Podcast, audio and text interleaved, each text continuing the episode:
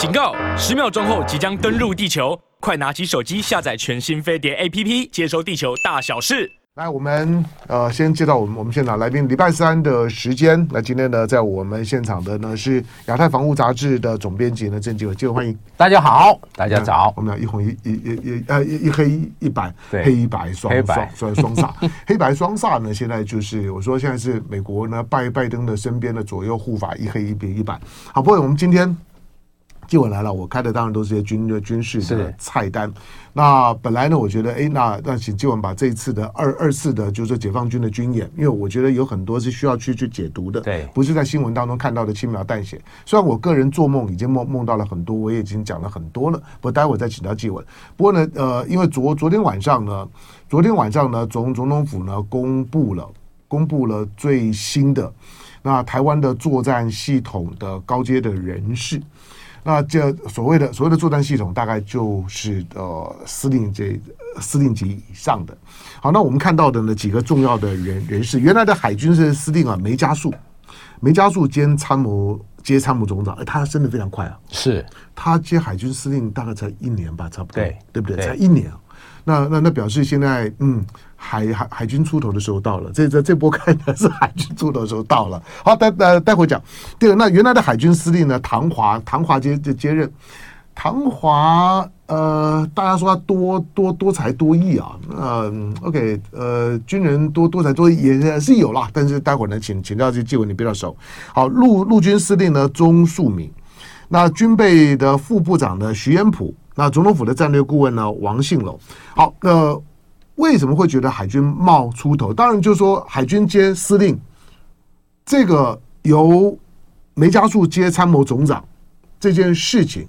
在安排上面有什么特别的遗憾？当然就是海军接这个参谋总长嘛。嗯，哎，这次这个这样的安排，我想这个呃政府高层应该考虑到。之前的军种轮替啊，还有可能年龄啊，各方面学经历，但不可否认，过去两年我们发现，国军陆海空三军里面啊，海军其实长久以来哦，包括这个经费，包括发展，嗯，我认为是落后于陆军和空军，嗯，那尤其是去年这个八月围台军演到今年的嗯。三日的围台军演，我们发现。海军真的很可怜哦，嗯，跟解放军一对了之后，训爆了。是，特别国防部也有公开一些讯息，包括海巡署啊，就是好像对等监控解放军的军舰，哎，可能一般人觉得好像没有什么太大的感觉。对，十条对十条，对。但我本身看来其实挺难过的，哦，也很感慨。比如说宜阳舰，哎，对阵。好像徐州吧，嗯，徐州徐州徐州舰，徐州舰是属于东部军军，嗯呃，这个东东东东部军军区。是想徐州舰是二零零八年开始服役啊，对，我们宜阳舰在，对，我们宜阳舰在最早是一九七零年代，七零年代中期哦，美国海军服役，后来移交给我们，到现在多少岁了？那这种情形不是只是宜阳和这个徐州。单个个案，嗯，那包括我们的这个基德级驱逐舰对阵他们其他的军舰，嗯、或者呃，之前还有一个海巡署的船舰和康定级一艘，嗯，对阵他太原舰，嗯，太原舰也是这几年才服役的，啊、所以大陆都新船，所以海军的船舰老化，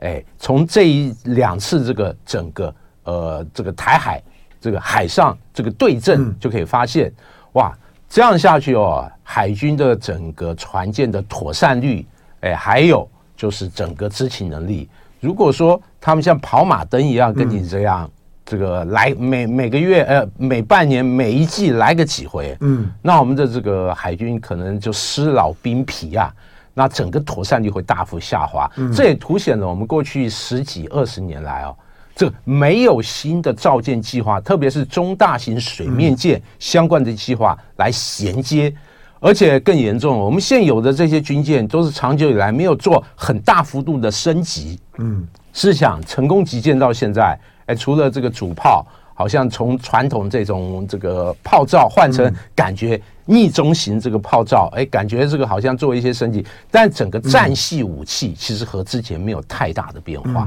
哎。那这是一个很普遍的现象，因此对于我们对于我们来讲哦，这个海军如何去强化它国舰国造相关的配合哦，真的是刻不容缓。这不是你造两艘这个轻型巡防舰，嗯、哎，或者后续的像这个沱江级后续舰，嗯，嗯哎，因为这个都是两千吨以下的船舰啊，对，就是很轻薄端的。对，但发现，在围台军演这样的一个行动，那你这些轻薄短小的军舰就在海上就会相对被动许多，嗯、没办法跟它做对等的。长时间的海上监控，哎，好，我把我我们我们要要有画面感一点啊，嗯，因为这这次解放军的围台军演，那我也我也问了一些，就是说很很资很资深的这专家，他说其实内行的看看门道的话，其实这一个这次对台湾军方的考验是很很很严厉的。那同时，其实压迫感比上次。要更具体。上一次因为裴洛西来，那第一次嘛，哈，第一次，我觉得当然发泄情绪，同时对对台湾施压，同时也向国国际社会做某种的展示，那个表演的成分比较高。这一次，我觉得解放军的军演表演的成分没有上上次高，但是实质的那个内涵的对台湾的军方进行压力测试的那个味道非常的浓浓厚。好，那光讲海军的部分了，十条船呢，对对对，解放军的十条船。老实讲，台台湾的这次的海军的操作的方式，就是我们的十条船，小的、老的，而且呢旧的，就装装备也不如。你你光想到三天的时间呢，在相同的位置上面跟解放军的船对峙啊，你停在海海上，老实讲，大船跟小船就差很多了。那个耐波性啊，会让你呢，同样的你在小船上面呢，在在在在在同一个地方呢待个两三天的时间，那个很辛苦啊，就是船嘛晃嘛，所以呢小小船当然轻薄短小，移动的速速度快，它有它的战术思考。可是如果说是两。两军对峙的时候，台湾的这这次海军呢，就是呢把船呢就压在二十四海里在上面，就是你不要你不要过来。所以你看到的，不管是宜阳舰呢，不管是这个宜阳舰呢、徐州舰呢，基本上都是这种对峙形态。你看到的释放的讯息说呢，最靠近的时候呢，三海里、五海里，其实大概就在二十四海里的这个周周周边的位置上面。好，那对你刚刚你刚刚讲的，我同意了。另外一个问问题就是说，你刚刚讲到成功级啊，比如说像拉拉法也好了。马克龙这一次是去北京的时候说呢，他要战略中中立了。他一讲话完了之后呢，我这样说，那我们的海海海军空军怎么怎么办呢、他他跟跟大陆现在表现出来就是呢，台海问题他不介入了。可是呢，我们的海军跟空军的现在的主战装备呢，都是跟你法法国买的、看起来短时间之内呢，你要淘汰也也不可能啊。升级呢还是最可能的。海军有拉法叶啊，你空空军呢换向了两千呢，这个呢都重战机呢都还是我们主力装备中的主力装装备。那对海空军会不会有影响？呃，我认为哦，对海空军的影响应该不是那么严重啊。嗯、特别是从这几年的态势可以发现，尽管近期很多媒体讲啊，台湾的这个军购的来源越来越多元，哎、嗯，包括捷克都要卖你自走炮，乱讲一通。那战术卡车，嗯、但我们知道主战装备除了美国愿意大很大方的提供，哎、嗯、之外，欧洲的来源其实是堪虑的哦。包括量如何、值如何，还有稳定度怎么样？像军方采购武器，我不是只采购你现成品而已，就是你要确保后续你在使用的期程里面，你在整体后勤能不能充裕的这个供应，这是一个重要的思考。在这个部分，那欧洲其实我认为不是一个可靠的来源哦。哎，也因此。这个展望未来，其实美国还是主要的来源，而且刚才讲到法国的武器装备，像幻象机，我们都知道没有太大的升级，嗯，哎，因为限于经费，还有你升级以后，你还是执行类似目前的任务，没有办法把幻象机作为一个多功能、兼具防空啊，嗯，哎，这个对地打击、对海攻击这样的一个多功能的战机的状况下，其实空军是不愿意投资，因此摆在现况的事实就是。啊，军方可能未来就用到不能用，嗯，哎，把这个太除，由 F 十六来取代。嗯、那这个拉法叶虽然目前是做有限度的这个升级哦，但是整体来讲，我认为它未来不是这个最核心的主力，嗯，最核心的主力可能还是美系的，嗯，包括成功级系列和租和后来购买的二手舰，那未来。那海军有计划要不要买美国的新座机？当然这个是后话啦，有很多变数啦。但总体来讲，包括国舰国造或美国这个军援的新型的军舰，其实主要是未来这个海军依靠的主力。嗯、拉法基业其实随着年龄，可能和幻象机一样，嗯、就是有一点尴尬。对啊，我我我只我是看到马克龙的讲话之后，因为马克龙讲话不会有人认为他只代表法国，他可能代表了欧欧洲的，越来越代表老欧盟、老欧洲的整体的态态度。我们买装备大概主要老老欧洲了，是就是说跟老欧洲买装备。好，那如果如果法国态度是这样，第一个当然就会影响到，我们过去当买到拉法叶的时候是好船，我们当我们虽虽然即即使发发生了军购弊案，你买幻象两两千五的时候是好好飞机，可它老了，那除了除了像是包括像云母云母飞的飞弹啊这些呢都都过时了，都可能呢要要要新购，那呃要升级要延寿这些呢都会有问题，可它起码。马克龙态度起码在告诉你，你要再跟法国买新新装备，几乎是是是不可能。是他大概不会再给你一些新装备，欧老欧洲要给你新装备，大概都不太可能。所以将来对美系装备呢，可能会越来越依赖。好，我们回头呢，再再再来看，那梅梅啊梅加树接梅加树接参谋总长，当然他还牵涉到一个，就是说台湾台湾现在在潜舰国造，那梅加树上来之后呢，会给他一种就是说要加速海军的。海军的建建军，或者说呢，海军的整整整体的战力的提升的味道。你刚刚讲到说，这次军演的时候，对海军来来讲，我们不在船上不会感觉到，但是我相信啊。海军的海军的士官兵们，如果你在那十条船上的时候，你的压力大概都很大。虽然心里面大概笃定说不至于擦枪走火，真的打打起来，那个军演的味道还不至于。可是你一比了之后，第一个你很辛苦啊，第二个人家船都船都新啊，火力各方面真的比你好很多，也比你大很多，也比你多很多。好，那梅加速接了之后能怎么样？当然，就是未来可能更多资源用在海军，而且加快目前计划的一些造舰的时程。嗯，哎，比如说目前在这个做的沱江级后续舰，嗯，哎，之前已经这个决定要加快它的这个组建。嗯，此外还有轻型这个巡防舰嘛。那另外，如这个如何这个筹购，哎，新一代哎中型哎或者大型的军舰，我认为海军。这个对于海军来讲，刻不容缓。有机会吗？呃，我认为难度比较大。嗯，当然你说这个美国的新座级，哎，是一个好舰，哎，嗯、那美国经过我审慎的评估，哎，但对美国来讲，现在是开始这个建造，嗯，呃，他大概难有这个余力，哎，照顾台湾的需求。嗯，但这个话回来了。哎，之前这个在我们这个行业里面常常讲到，哎，美国退役的滨海作战舰会不会移交给这个台湾哦？而且美国过去一直积极的游说啊，嗯，L 就是就是说 LCS 了，LCS 对。但我们知道 LCS 问题很多，多太太太多，你不要说随便买啊。如果买的话，这一个对海军是一个大麻烦，因为 LCS 对美国都算是新船，是。但是你看新船它都不要了，你就知道那个船的问题有多大，那就是个实验船。但从过去以来啊，台湾和美国这个交往。这个特别是最近五年来，嗯，我们发现台湾常常顶不住美国的压力哦。不，他他他如果要送我们可以啦，但是你说如果要买算了吧。我觉得送的话，呃，可能看你什么那个好价格，但麻烦就是他送你还是要用啊，嗯，你用平常的维护啊，各种训练，这也是一笔很大的钱，嗯，更重要就是这个为什么除役？那美国海军一定发现，在使用的过程里面，这不划算嘛？嗯，哎，包括容易故障、妥善率低，然后维护成本过高。嗯，哎，试想海军未来如果贸然接收的话，其实这个确实很麻烦。我认为这个要审慎哦。哎，但这个近期我我们从很多管道了解到，哎，对于海军未来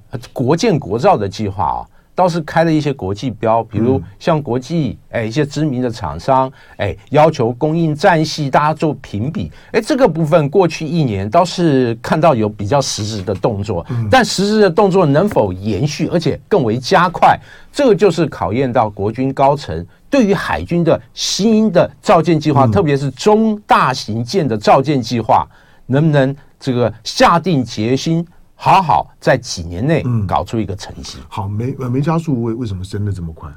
梅加速哦，我想这个国军的将领这几年被拔走，当然就是能贯彻马，就是这个蔡政府方面的意志嘛，嗯，哎，比如说你要这个呃延长疫期啊，你要做什么一些强化，还有和美国方面的合作等等，一定是考虑这些因素。而梅在这个综合因素来讲，应该是蛮能配合，嗯，这个蔡政府方面这个综合性的考虑。可是这不是外省籍的老老老将领吗？我认为哦，就是包括阿扁时期，还有现在蔡政府时期，我不知道他们的省级，我只看到姓 姓梅的。对，我认为 省级不是绝对考虑的，主要就是你能不能向这个政府效忠，嗯能不能贯彻他的一些很多高层的一些想法，包括政治的想法、军事的想法。我认为。呃，这个省级应该是比较次要，而且我们过去一看，哎，外省级的将领，呃，嗯、这个贯彻这个呃民进党方面一些施政理念，嗯、大有人在。哎，嗯、好，忠忠忠诚度呢没有问题，不不不怀疑的。好，那尤呃尤其在在赖清德呢最近讲了，人家赖清德讲的话，第一个就是说台湾人绝对不可以怀疑美国，第二个台湾人绝对不可以反反反战。那赖清德的选举口号我都帮他整理好了，他就三就三句吧。第一个，台湾绝对不能够怀疑美国，美国呢，美国是圣牛，是圣女，所以是不可以怀疑的。第二个，绝对不可以反反呃反战，对台湾人一定要呢随时要建建军备战。第第三个呢，大陆呢对台湾呢要好一点，要善待台台湾。大概就就这三句，但这三句我觉得每每一句听起来呢都是还很有毛毛病。好，那我们再看呢，最后呢再看一下，那唐唐华跟钟树民呢？唐华跟钟树明啊，哎，这两位我是比较不熟了，哎，但总体来讲，他们拔擢到这个位置，一定是在很多想法是配合这个政府的，嗯，尤其是这两三年，哎，在兵役制度啊、后备部队的强化啊，哎，这些这个，特别是和美方方面的一些合作，嗯，哎，深度广度越来越大，哎。我想这一几个部分应该都是他考虑的重点，嗯、特别是与美国的合作。刚才讲到了这个造舰，嗯，我就想到这个这几年美国的智库频频对台湾的防务的政策，有一些建议嘛，比如说刺猬岛啊，哎，打造一个豪猪啊，哎，但这样的一个想法与我们的造舰计划其实是会有一些矛盾之处。好，未来怎么协调？那我进下广告，回头之后呢，来聊一下军演。来，嗯，我发，我觉得我们小平在这在问的时候说，原来的陆军司令跟海海军，当然海呃海军司令现在升参谋的总长，可是原来的陆军司令也还没有做完，对，做完人嘛，对，那那就就升了，就说呢，就军备副部长了。我我是说，这样的一个一个人在这么短的时间之内，司令就就就动了，是他们真的。真的特立拔擢吗？有时候是考虑到年龄。哎，之前这个你看，这个陈宝瑜他是因为年龄退休，所以由那个梅嗯。哎接嘛哎 徐延甫，徐延甫会动我倒是有点意外，因为他接这个陆军司令也没有很久，是。表现的还可以。对啊，我我我我听到就是对他的评价还不错啊。对对。对，嗯，好，那这个呢就就进一步。观察吧，来，咱们来看一下，待待会儿就来来聊一下军演。我想听听看你对你对这次军演的看法。Kevin，OK，国建国造只是幌子，没关系，再看看吧。嗯，航母台湾是养不起的，台湾养既得几多都快快累死了。是啊，对啊。嗯。好，八点四十一分三十一秒，现在收听的飞碟播网飞碟早餐，我是谭家龙，在我们现场的呢老朋友呢郑继文。好，那森罗万象说呢，昨天看节目说民调呢说赖赖哈，就是赖赖清德的民调呢远超过蓝白，那说明大部分人还是喜欢呢赖总统的。好，再看看吧，哈，因为因为。因为呃，蓝营现在还在进行内部的初选，才刚启动而已。大概六七月之后呢，就会明明朗。总总统大选年的时候呢，六七月以前的民调你就都不用看。那个那个基本上面呢，都都是跟着风向走的。新闻往哪边走，大概就是这个样子哈。能够能够到了十月、十一月的时候呢，民调还能够撑下来的那个呢，大概才有胜算。好了，我继续请教一下纪文，来，这刚结束的四月八号到四月十号，背景我们就就不讲了，蔡英文过境嘛。好，但是呢，这一次的军演，第一个跟上次的军演呢有什么不一样？为什么我？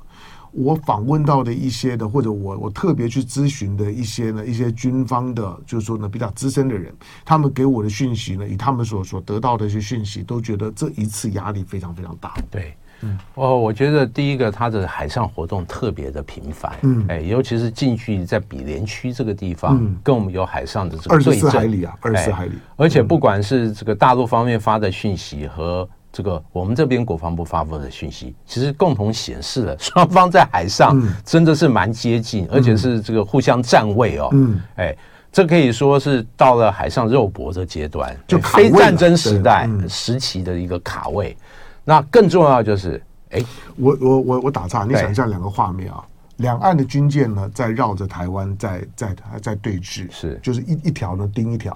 大概大概它基本上是一条一条盯盯一条。好，那大概就就是呢，台湾呢就是努力压在四海二十四海里上面，你不要再再再进来，进来大家就撞，所以就才会有的有听到就是说，哎，你再靠靠近点，我们来来摆拍一下，拍个照，就是基本上已经到了可以拍合照的地地步了。如果你旁边有个稍微长一点的镜头呢，两两条线远远的看看过去呢，其实船头对对船头是非常非常近的。另外一个对对峙呢，就是山东山东号的航母战斗群跟尼米兹号的航母战斗群，其实隔着两百海里。以航母战斗群的规格来讲，也是在一个近距离对峙的情况。两百海里对航母的在战斗规格是很近的距的距离，也是呢在台湾东侧海域对峙。这两个对峙在过去军演里面没有。对，而且刚才讲到摆拍哦，我就觉得这个莞尔一笑哦。嗯、特别我们过去有很多在这个海上这个参访超演，嗯，这个经验。像记者都有长镜头，没有什么你近一点我摆拍这样的一个状况。开玩笑讲，这个是跟外面人开玩笑，或者这个呃不，就是没有经过尝试的判断，或者完全没经验说的话啊。哎，那像记者、摄影记者或者搞摄影都有长镜头，你镜头拉一拉，就算距离很远，我也可以把你弄得感觉到是很近哦。那另外这海上对峙最特别就是刚才有讲到这个山东舰这次这个。在里面扮演一个角色，特别是三天的军演里面，他就在台湾这个东部海域大概两百多海里的这个地方来进行活动。对此哦，国防部是没有公开它相关的讯息啊。但我们这个好朋友日本防卫省统合幕僚监部倒把他的讯息，嗯，把他的航机，哎，就是。过去十天来，他的这个整个航机都完整记录。因为他因为他们掉了一下黑鹰啊，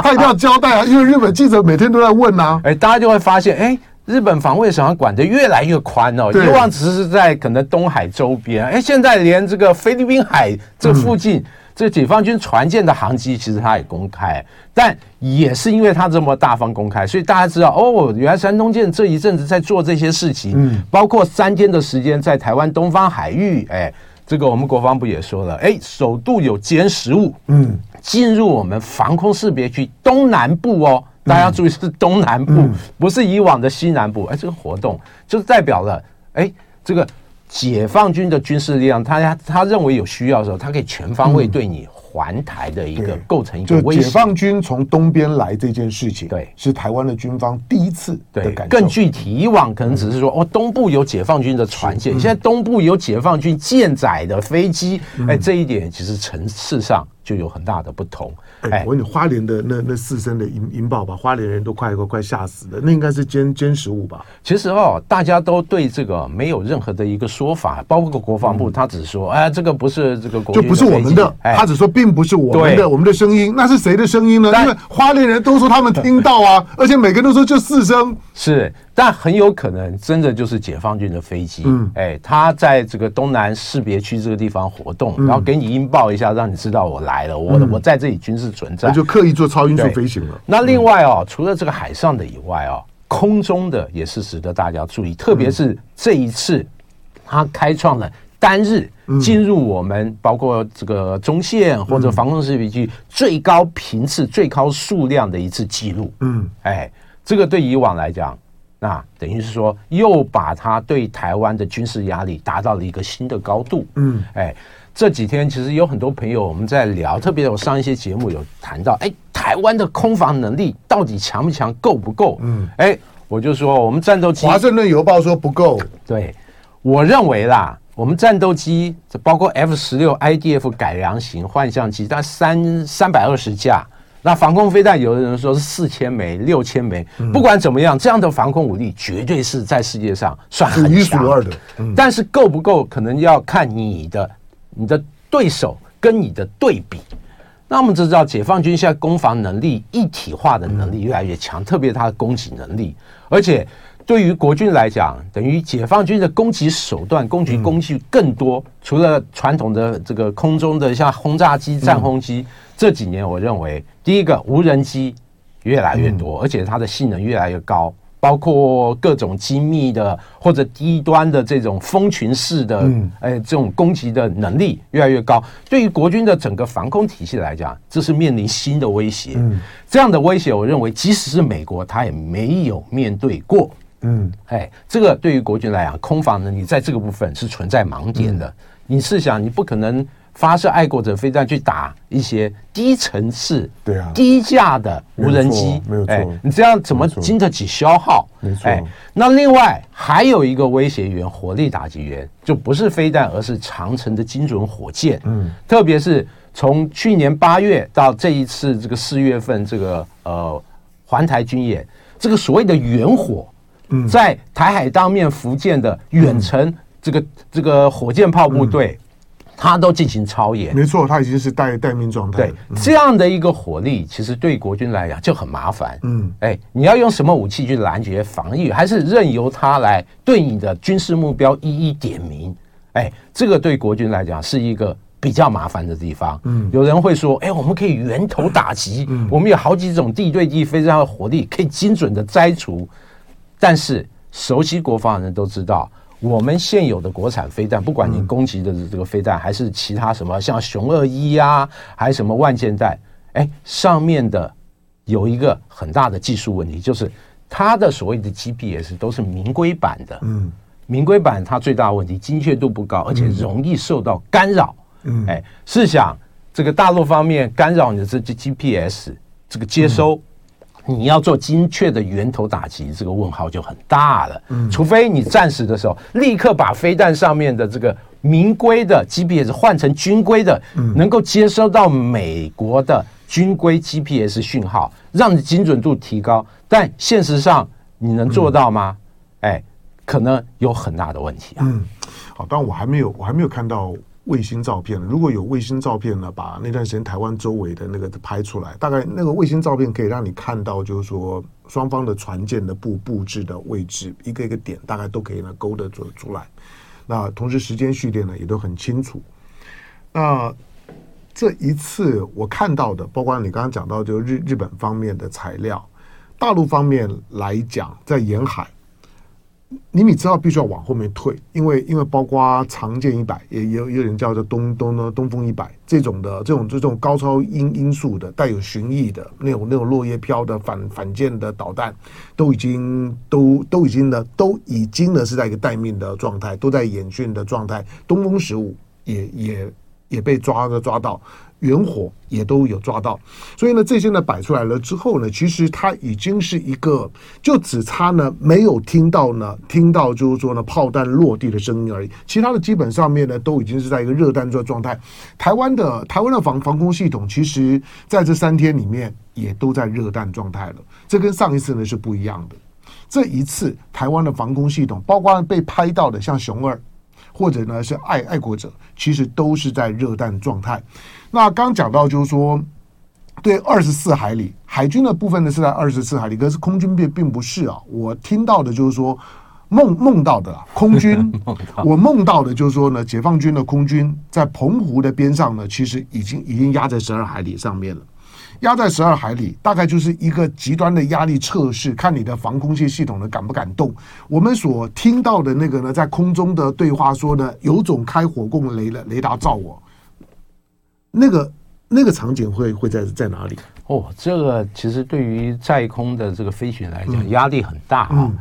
也呃，特别是年轻的一些飞官，哎、嗯，可能包括经验啊，嗯、包括可能综合的抗压度，哎。这个呃，稍有处理不慎，其实你这个火不只是是个火控雷达，这个武器你一打出去，这个麻烦很多。但截至目前为止，我必须说，我们这个呃空军在这个整个干战管还有这个规律这个部分、纪律这个部分，还是做的比较好的哦。哎，也因此这个比较避免这擦枪走火，而且我们从这个三天的时间里面，从很多地方的一些特派员或者作者也跟我们讲。这三天，国军的各基地其实夜航的次数蛮多的。是啊，对，就是即使夜间这种紧急起飞啊、挂弹起飞，还是这个有好几个案例，正显示了一般老百姓可能对于三天整个空防的状况，哎，不是很清楚。但事实上，整个在空中的近距离的接触，哎，特别是它压迫式的飞的距离台湾更近的状况下，对我们在空的这些战机来讲，它本身的压力。哎，确实很大，而且最重要就是擦枪走火的几率大幅提高。嗯，哎，难保这个未来如果再面临同类的状况，会不会有一些突发的一些案例？我们不想看到的案例出现，嗯这个确实值得大家高度的忧虑啊。对了，看起来就海空军，特别是空军呢，并没有被授权，就是说，就说呢，先先开火，即使因为澎湖这一次。解放军，我刚刚讲的那个，你有种开火控雷达照我，火控雷达开了之后呢，就就是被锁定，对对方也也知道，剩下的就就看你手上的按钮。那基本上面，台湾的军方看起来就就是，即使是空军的制这制空机，也没有得到任何的，就是说就是说呢，可以呢单单独决定开开火的授权，所以大家呢就就是反正伴飞，然后呢这种的监监控，我们讲的就是说呢跟监啊驱离，但是因为已经靠近澎。湖的澎湖的十二海海里警报器没有叫，那就等下一次。可是，在这种情况下面，除了担心的擦枪走火之外，我们回到东部的部分了。过去我们对东东部是我们的战术在做转移的时候的一个依靠。这一次，当山东舰摆在那个位置之后，我我说山东舰还不是重点，而是未来。像是呢，福建舰呢这种的更大型的航航母，而且可能是可能是核动力的，那可能呢是呢可以可以更能够撑得起比歼十五更强更大挂弹量的这些呢这些呢舰载机的，如果摆在那里的时候，那就不是一个尼米兹的航母战斗群呢就一定可以挡得住的。已经到这一步的时候呢，对于台湾的海空军在面对到呢战争时候的部署会有什么影响？其实哦。呃，针对这一次这个超演，这个我看这个台湾这边有一些网友就说：“嗯、哎，这个山东舰这个滑跳飞行甲板啊，嗯、这个战力有限啊！嗯、你看它整个这个歼十五挂载这攻击武器，这个能力也有限。嗯、这个你说的可能是事实哦，网友说的是事实。嗯，但我认为它是揭露了一个趋势。没错，这个趋势哦。”才是我们需要担忧的哦。这终究是他做的第一艘，就是这制制造的航母啊。哎，试想这个解放军拥有航母，还是二零一二年开始，没有错啊。现在十年哦，嗯，那你以十年你去比照美国海军这个发展航空母舰一百多年这种记录的这个海军，呃，我认为这样类比是呃这这不太现实嘛。但毕竟。这个山东舰之后有福建舰，福建舰之后有更大型，可能还是核动力的航空母舰，而且它的这个舰载机的兵力，包括这个空警六百啊，改良的歼十五，还有哎，甚至是什么歼三十五，陆续到位以后，那试想十年以后再发生类似的场景，它还是你看不起的山东舰吗？哎，可能就未必了哦，它会。这个成为更具体、更强大的一个威胁，而且大家刚才讲到哦，就是哦，你这个解放军航空母舰摆在这，而后这个东方有美军的航空母舰威责你或威胁你，那试想，这个如果是中美之间可能交锋的时候，那这个解放军对美的工具也很多啊，比如说这个反航母的弹道飞弹，就是像像是我们刚刚讲的长剑一一百。这个是这个大陆版的，就是说航母杀手啊。对，还有这个巡弋飞弹，哎，比如说轰六搭载的空射巡弋飞弹，或者它船舰的所谓的超音速反舰飞弹，尤其是它水下，哎，未来会部署，嗯，哎，搭配航母部署这更先进的核攻击潜舰，嗯，这些都会制约美国航空母舰不敢过于靠近，嗯，确保它的安全哦。所以成平时期，中美之间好来好往，这个斗而不破是一个，但是。濒临这个交战的状况，可能摆开是另外一个架势。嗯，到时候两方从太空、空中、水面、水下各种工具一一起摆开来。嗯，我认为相互的这个整个制约性是很高的。嗯、好，这这个我我因为因为据说这次解放军有有最少三艘潜的潜舰在台海的周围，那个位置呢都摆得非常的漂亮。那个对台湾的战术威胁百分之百，感谢纪文来，谢谢，下回聊。